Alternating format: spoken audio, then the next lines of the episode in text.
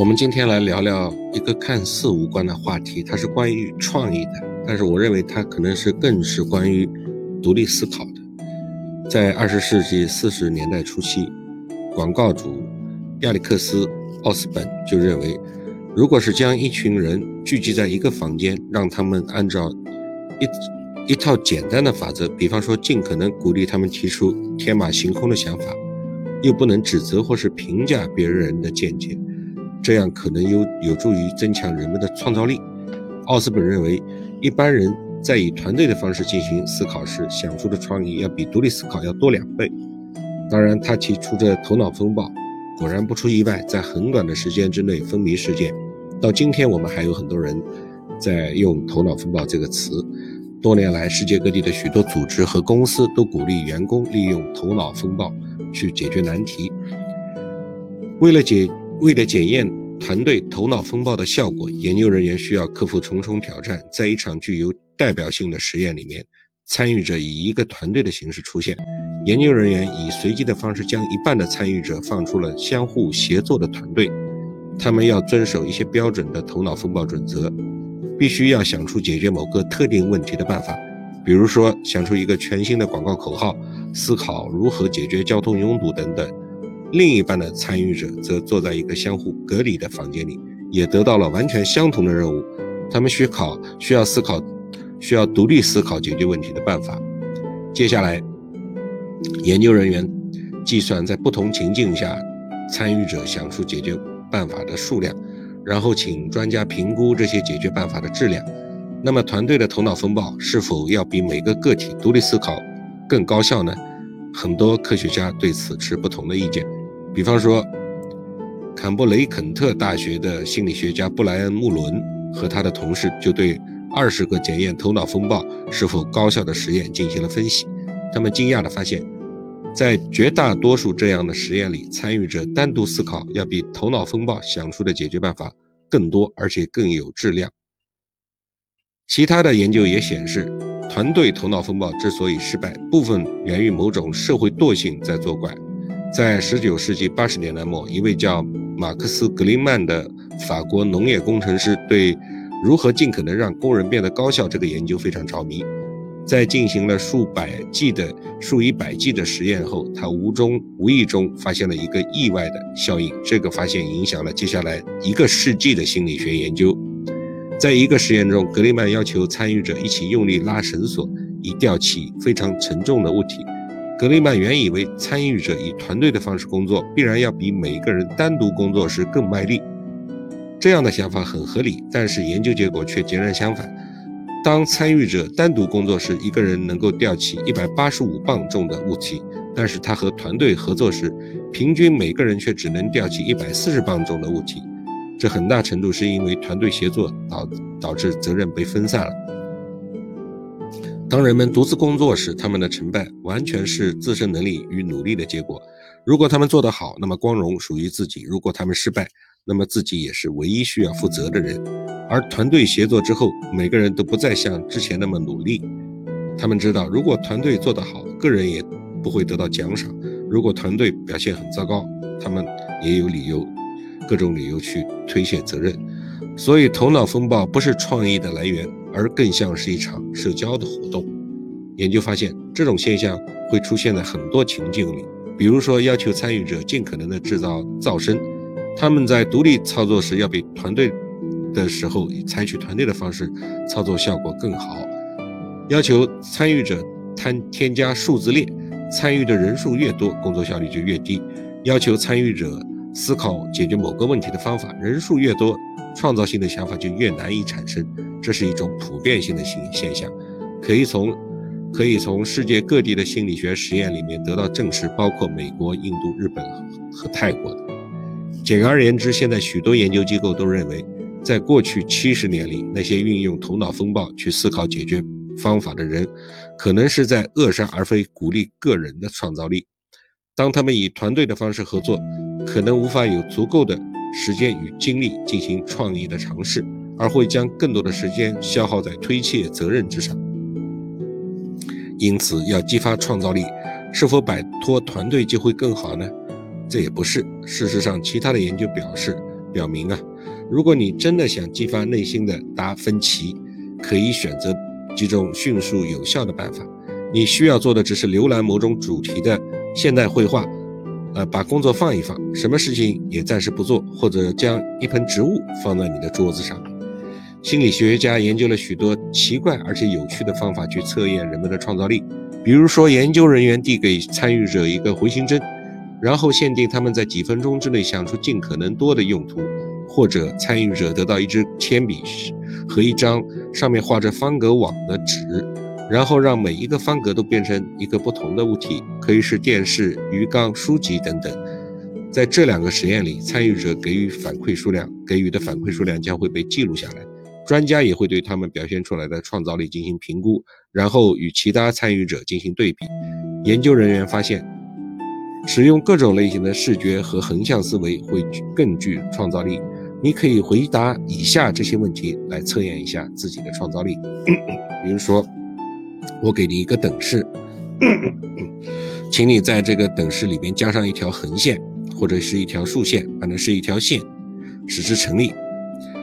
这里有一个规则，你不能在这条线上里边的这个等于号上加上一个等，画上一杠变成不等于，从等号变成不等号，这是不可以的。这个式子是这样：左边是幺零幺零幺幺六个阿拉伯数字之间的距离相等，然后接下来是一个等等号，右边是幺零冒号五零啊，幺零幺零幺幺等于幺零冒号五零，怎么样使这个等式相等？这是第一个题目。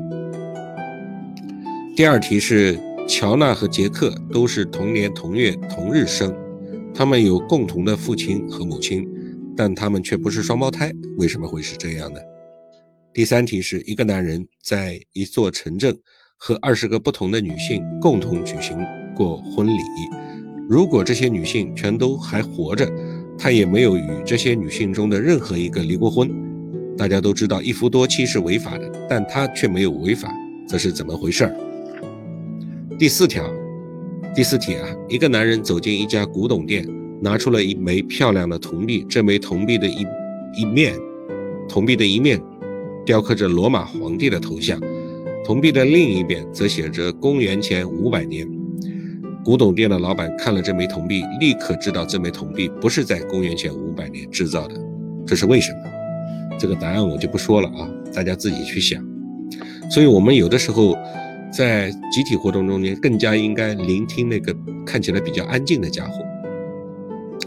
超现实主义者萨尔瓦多·达利有时候会利用一种有趣的方法寻找绘画的灵感。他会躺在沙发上，将一个杯子放在地板上，然后他会小心地将汤勺的一端放在杯子的边缘，然后轻轻地用手抓住汤勺的另一端。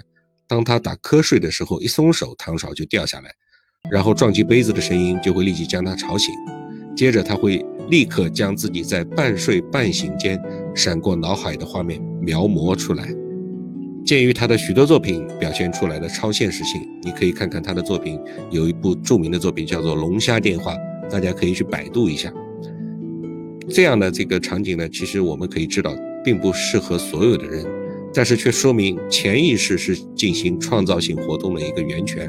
事实上，一些研究显示。当我们需要用创新思维看待世世界的时候，潜意识比你想象的还要强大。这个有一些很有趣的游戏啊，这个描述起来可能会比较累一点，我试试看啊。这个游戏是这样的：德国农工大学的史蒂芬·史密斯进行了一次简单的试验，参与者呢需要猜一些字谜，这些字谜的答案都是常用的词语，他们需要尽可能多的。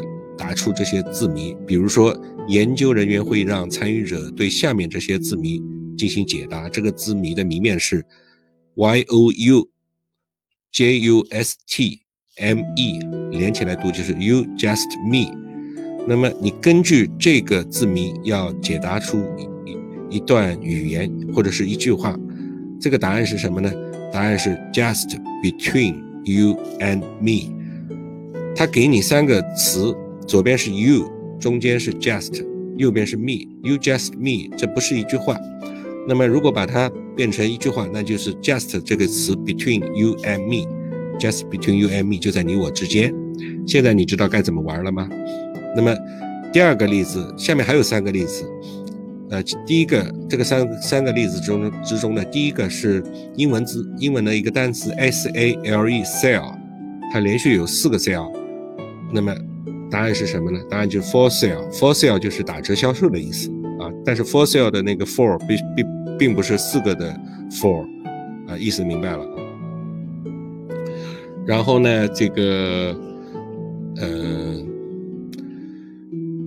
下面呢一个是这个。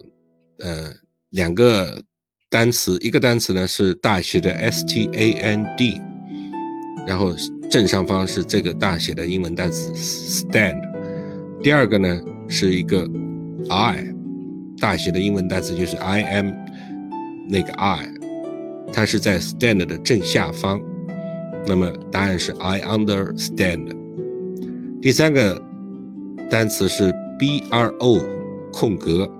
啊，不是，b r 空格 o 空格 k e n，连起来呢是一个英文单词叫 broken，但是个 broken 分成了三段，第一段呢是 b 二两个字母，然后空了一个，然后是 o 单独写了，又空了一个，最后是 k e n，那么这个它的答案是 book broken in half 啊。在史密斯的实验里面，如果一个字谜无法得到解答，那么志愿者可以休息五十五分钟，然后再次试着解答。超过三分之一的字谜会在参与者的第二次尝试里被解除。在参与者完全放松的时候，他们的潜意识找到了全新的视角。最近的研究呢表明，你甚至不必耗费十五分钟去思考解决一个问题，只需要休息几分钟就能取得同样的效果。阿姆斯特丹大学的心理学家雅普迪克斯特霍伊斯与托恩梅鲁斯就创造性思维和潜意识的关联性进行了一系列让人着迷的实验。这些实验是挺有意思的。他们认为，潜意识与创造力的本质都很容易理解。想象两个人在一个房间里面，其中一个人具有创造力却很害羞，另一个人很聪明但却缺乏创造力，而且行为专横跋扈。现在想象你进入这个房间，要求他们为一个全新的巧克力广告，巧克力想出想出一句广告口广告的口号，啊，为一个巧克力想一个广告口号。可以预见的是，那位大声说话却缺乏创造力而且骄横跋扈的人，必然会主导整个谈话。他不会呢让那个安静的人发表意见。虽然那个人的想法还不错，但是这个这个人呢？大声讲话的人呢，显然是缺乏创意的。现在我们可以试想一个不同的场景：你走进一个房间，要求他们想出广告词。不过，你这次让那个说话大声的人看一部电影，分散他的注意力。在这种情况下，那位安静的仁兄才能将自己的想法表达出来。你也因此收获了更具创意的观点。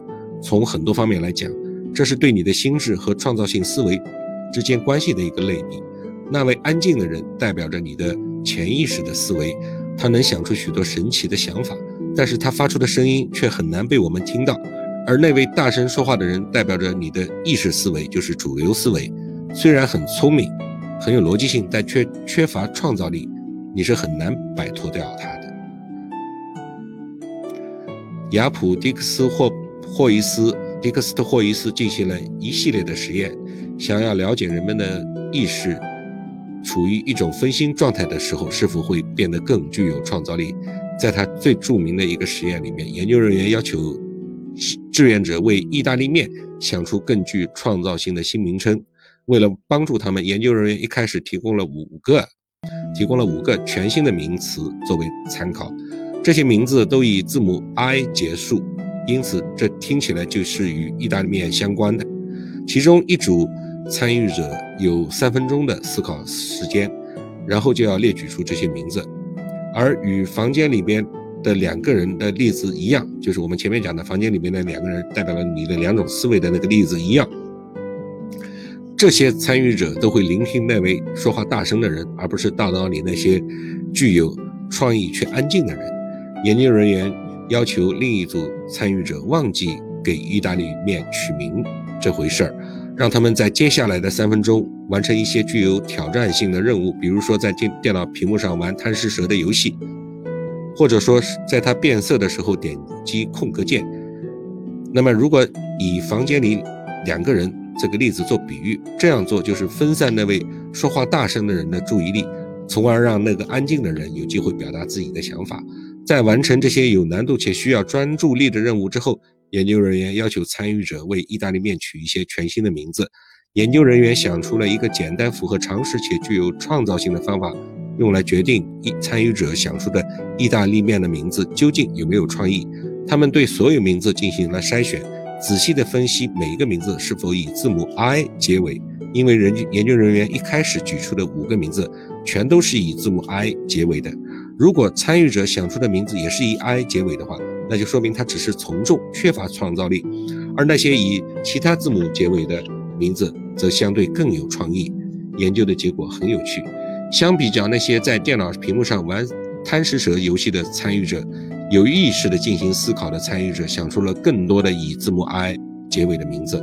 而与此形成鲜明对比的是，当研究人员对所有没有以字母 I 结尾的名字进行计算。发现玩游戏的一组想出的名字的数量，竟然是另一组的人的两倍之多。这些惊人的发现，让我们对创造力和潜意识之间的关系有有了深刻的洞察。